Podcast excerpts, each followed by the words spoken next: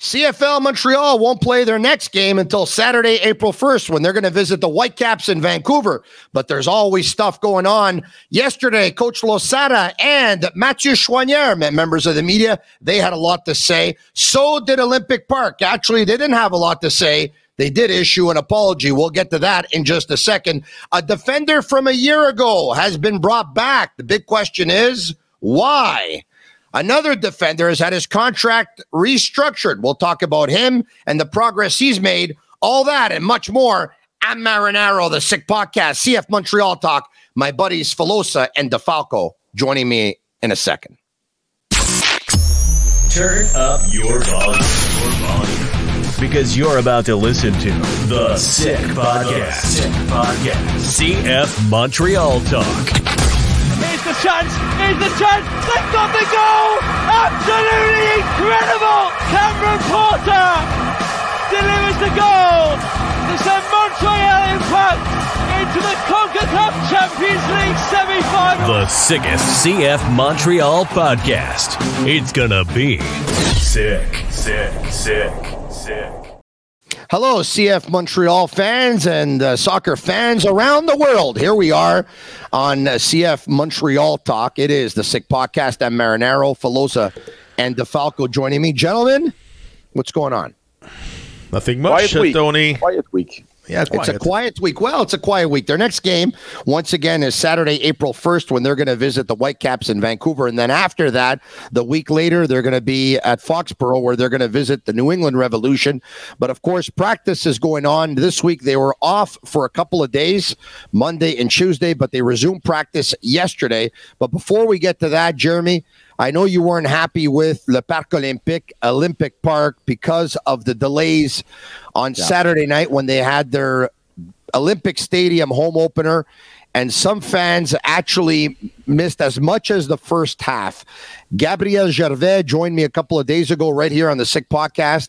And uh, he said it was totally out of their hands. It was in the hands of the Olympic Park.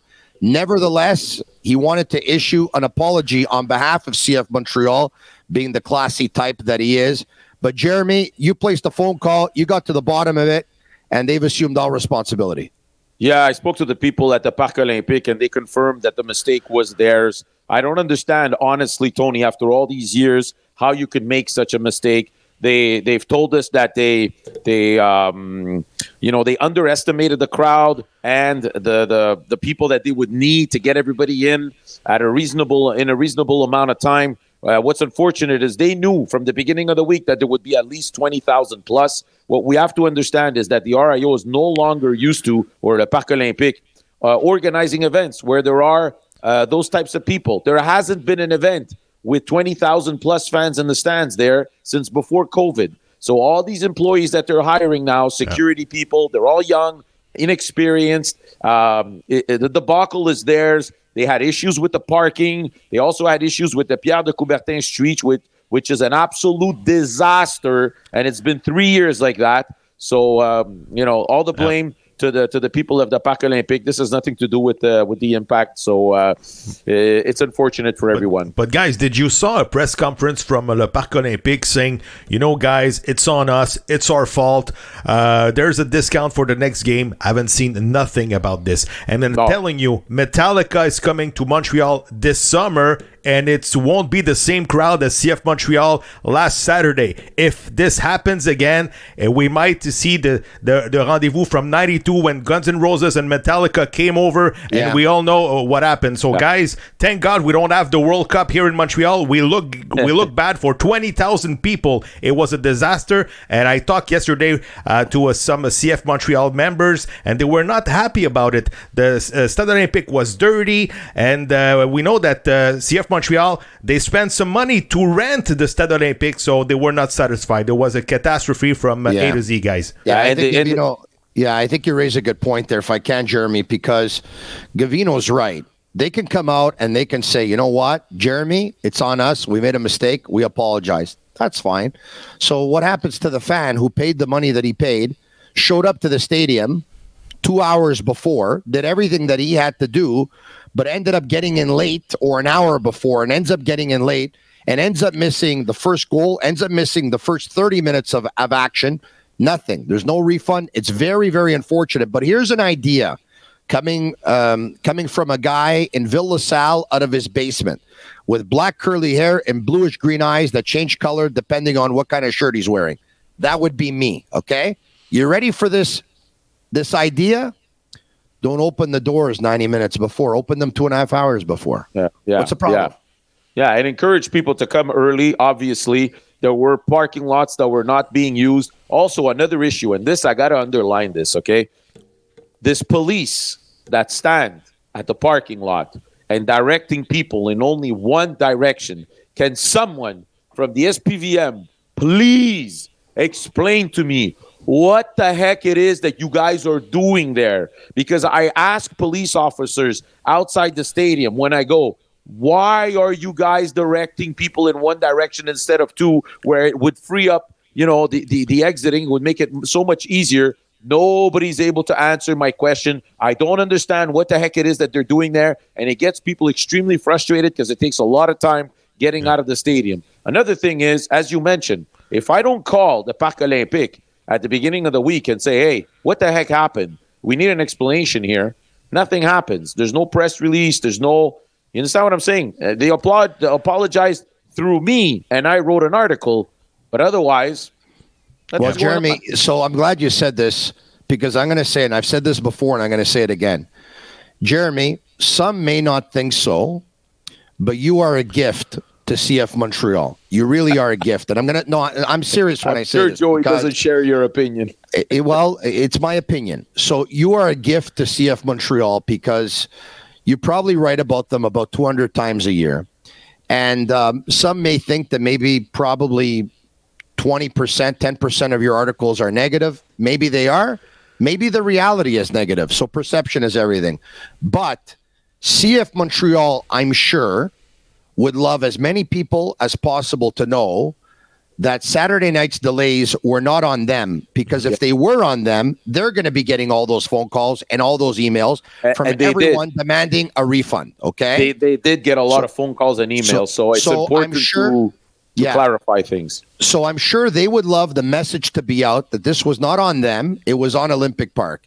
And if Jeremy Filosa doesn't pick up the phone to do the work, to, to, to, do the phone calls, to get in touch with the right people, to get it out of Olympic Park that it was the fault of Olympic Park and only Olympic Park. And then Jeremy Filosa writes an article on it on 98.5 FM. And then Jeremy Filosa talks about it on his podcast on EMFC Radio. And then we talk about it here on the Sick Podcast, CF Montreal Talk. If Filosa doesn't do it, this message doesn't come out. So I repeat, in the good and in the bad, I believe you are a gift to CF Montreal in terms of media coverage. So good for you. Now, we got that out of the way. Yep since we're pumping your tires here, Jeremy, I'm going to pump them again. you made everyone aware that, hey, I think there's an opening here for CF Montreal and defender Gabriele Corbo. And probably about an hour after you came out with that, it was announced that CF Montreal and Gabriele Corbo came to an agreement, a two year deal plus an option. Your thoughts on the player and your thoughts on bringing him back at this time? I'll start with Gavino. Guys, uh, yesterday we looked, uh, we saw Gabriele Corbo at practice. He looked fresh. Well, he knows the system, he knows the players, he knows the environment, he knows the city. So I'm happy for him. He's only 23 years old. Montreal's playing. Gavino, Gavino, Gavino. Of course, he looks fresh. He came from Italy. That beautiful, clean air, that mountain air, or whether it's that oceanside air, that pasta that has absolutely whoa, no whoa. preservatives, the water whoa, that makes great espresso. I don't know about the clean, fresh air. He's from Naples, huh? Just to all right, all right. Okay. Corbo, uh, well, Montreal is going to play in the MLS Leagues Cup uh, Canadians Championship, maybe MLS playoffs. So I think he's going to have his share of of, the, of, his minutes. But at the same time, if Corbo becomes, let's say, the best defender next year or in two years in the MLS, what's going to happen is Bologna is going to bring him back to Bologna for free, or Montreal uh, will ha- will will be able to uh, to sell him whatever in the world and keep the money. I don't know. I don't know about that, but I'm happy for the signing. But that means something that's going to happen, guys. I'm not so sure that Kamal Miller is going to finish the season here in Montreal.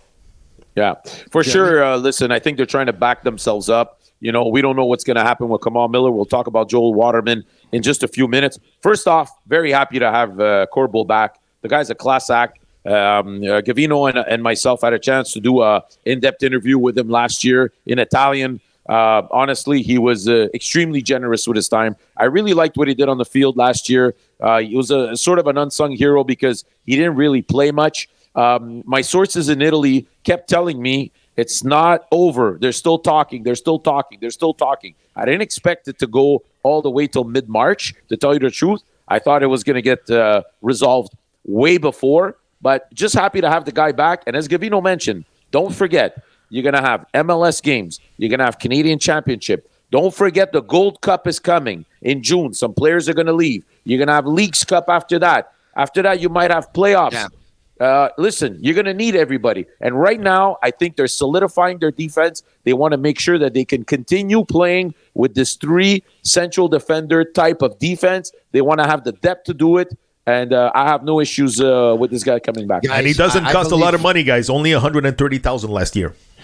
Yeah, look, guys, I believe Corbo was in the plans to begin with, but I think everything accelerated the fact that they they are playing with three center backs, like you said, Jeremy.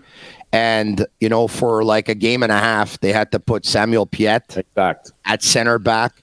For uh, for a while, a game and a half or whatever it was, they had to put Herrera at center back. They started to get into some injury problems. It affects your depth, and I think you know there's it's a it's a little bit of everything. I think a they were always interested in Corbo. B they saw that they had injury problems. C they realized you can never have enough depth and D, I think Gavino is right.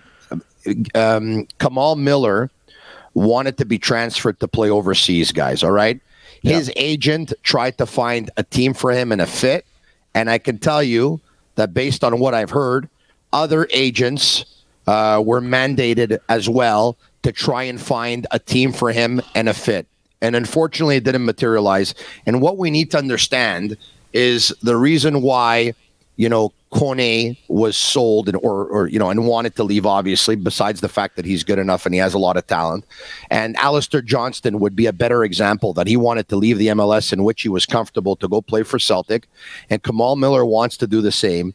Is based on what um, Canada Soccer's philosophy is right now and based on what the top 3 leagues are in the world. And they have they basically have a pyramid guys of category one, category two, category three, category four, category five in terms of competition uh, that they view as the best competition in the best leagues. And if you want to be on the Canadians men's national team as a starter in 2026, you're gonna be have to you're gonna have to be playing in Europe. Um, I'm not saying yeah. that no player playing in the MLS will be on that team, but I will tell you, I will tell you that no starting player will be in the MLS. Well, U.S. The U.S. had one player in the MLS in this last guys, World Cup. Guys, what's the value for Kamal Miller overseas? Maybe three, four million dollar. Are you gonna reinvest in the in the players on the pitch for 2023?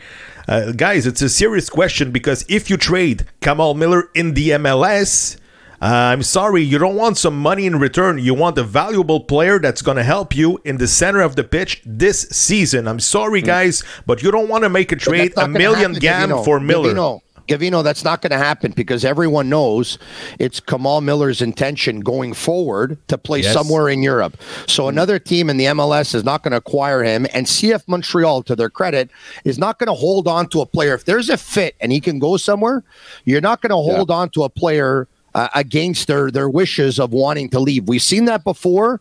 This is the way soccer works worldwide. When a player wants to move on, if there's an opportunity, okay. the clubs end up yeah. moving the player don't, because don't, don't forget keep the player against his wishes. Guys, don't forget that Camacho's in the last year of his contract.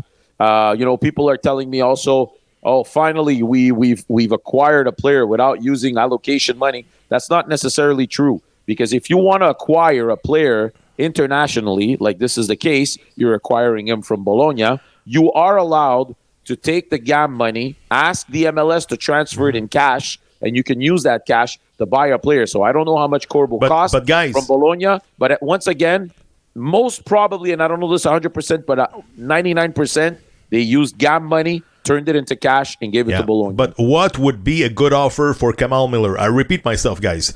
If there's a, a, a team out there overseas that is willing to pay $4 million right now, is Miller gone? I'm asking Yes. the question. Of I course. think so. Of course. I think so. All right. Of course. Uh, yeah, yeah. I, I, I, I, I, So I less than that, you don't say- make the trade. So less than that, you don't make the trade. no, I No, no, mean, but I mean, it- if hold on a second. It's it's uh, Yeah. it's what's it's once again. Yes, they can hold off. CF Montreal can hold off if they're not getting an amount that they believe is an amount that they want. But once again, you know the players' wishes have a lot to do with this. Now, yes, in order for it to work in soccer and professional sports, it's business. It has to make sense for both parties or three parties in this case: the player one team on the other side and the Yeah. existing team. So, but I I would be willing to. I'd say that even if they got an offer of less than four million dollars, that they would move him. Yeah, i i if it makes sense for everybody, they will probably move him, especially if Kamal is not happy here and wants to move on. The other move they just made is, um, you know, extending Joel Waterman. Um, there's there's a little thing that people might not have noticed, but they restructured his contract for this year, so that means he's getting a bump right now in 2023.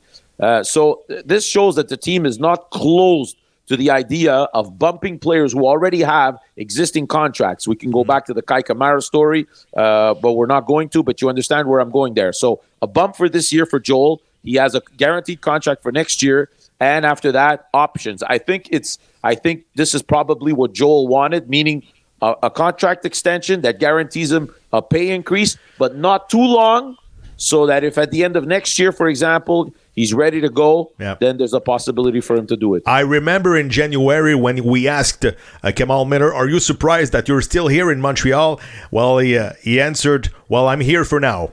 So that says a lot. And, and you know what? Kamal hasn't come out to speak to the media very often this year, and I suspect, and this is just my instinct of a 24 year report, uh, 24 year journalism career, that he doesn't want to talk to us because there's something, uh, there, there's something brewing. All right, okay. Uh, on to Joel Waterman, uh, or picking up on Joel Waterman, guys. He deserves it. Um, he's he's a real good professional. Um, he's really impressed me, and uh, the reason why I say that, take a look at players who started off in the CPL and were able to make the jump to the MLS. Guys, there's not many of them. No, but they did it right, Tony. Yes, They took and- their time with him. Correct, correct. And players that not only went from the CPL, but to MLS and stuck three, four years later, that doesn't happen very often either. So when and picking up on what you just said, Jeremy, yes, they acquired him. He was on the bench. Mm-hmm. He learned a lot. He learned from players around him. He learned in practice. He learned from the coaching staff. Then slowly but surely, he got a couple minutes. He started to go through some growing pains. Then at one point, he started to get a little bit more comfortable. They up the minutes. Then he got more minutes. Then he got more responsibility. And now Yeah. he's a player that if you put in the lineup to start a game, you're comfortable. He's arrived.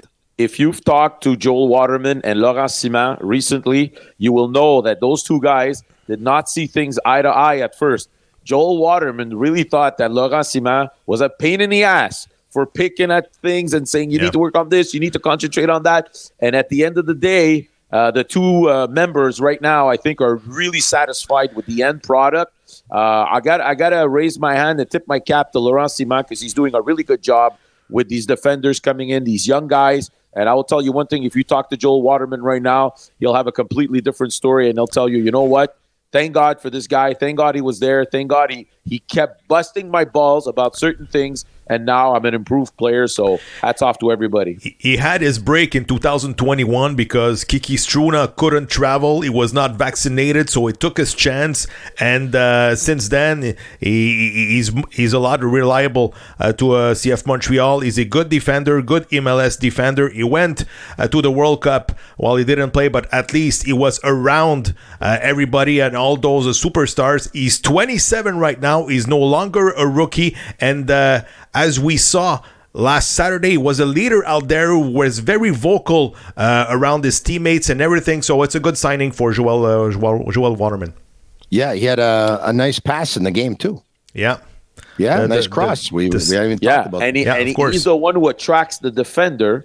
Yes. Who ends up putting the two Montreal players on side on that Yeah. uh, tying goal. the ball the ball in the box for Choinière who Yeah. heads it and ultimately the rebound is headed home by Chinonso Offor.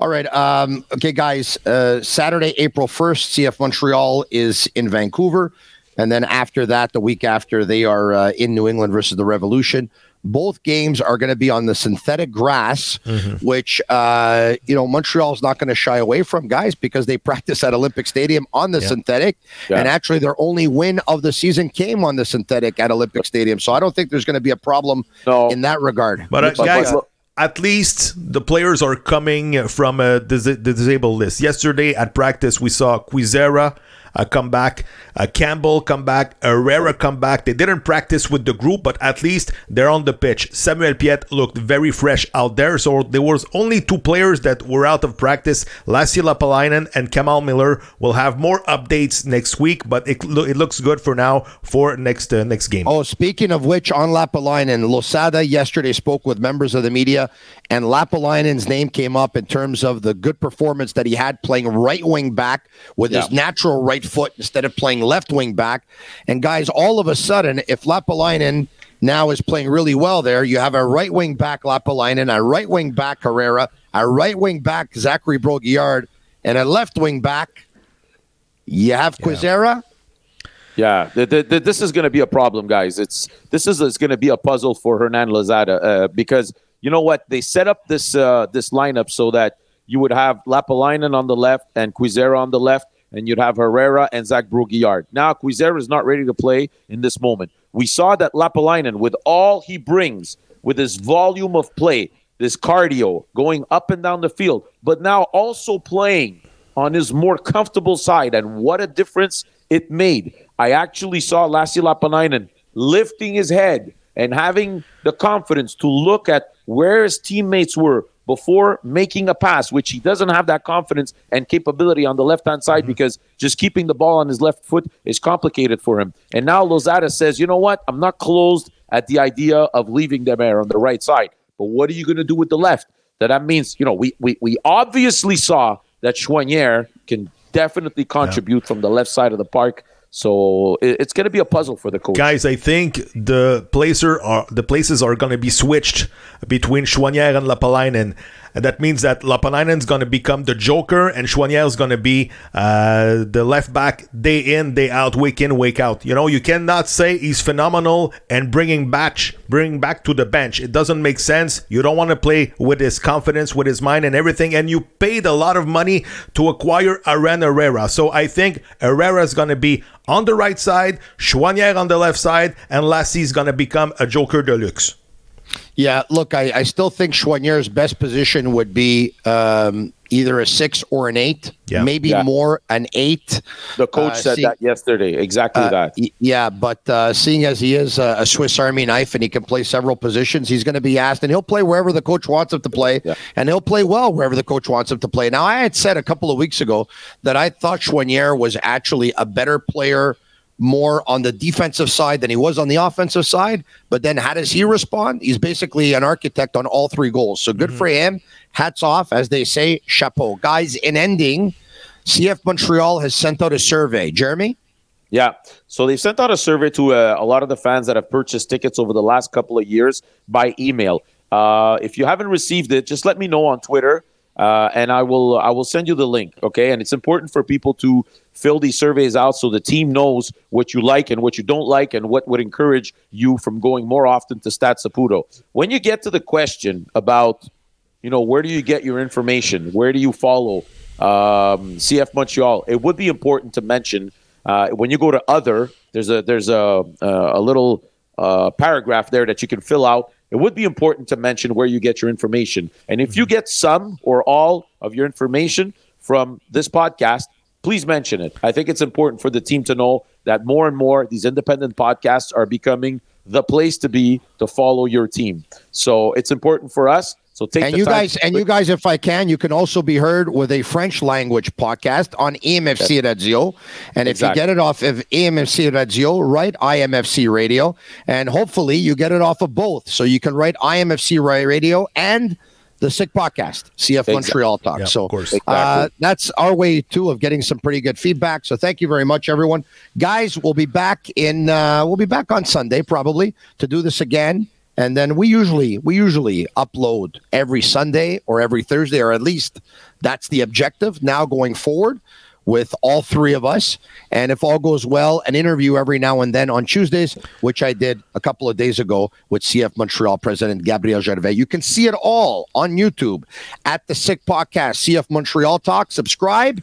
It's absolutely for free. And if you want to follow us on Twitter, we have daily updates on what's going on, daily news with CF Montreal. And you can follow us at Twitter at SickPod CFMTL. See you guys. The Three Musketeers. And that's a wrap. Hope you don't miss us too much until next time.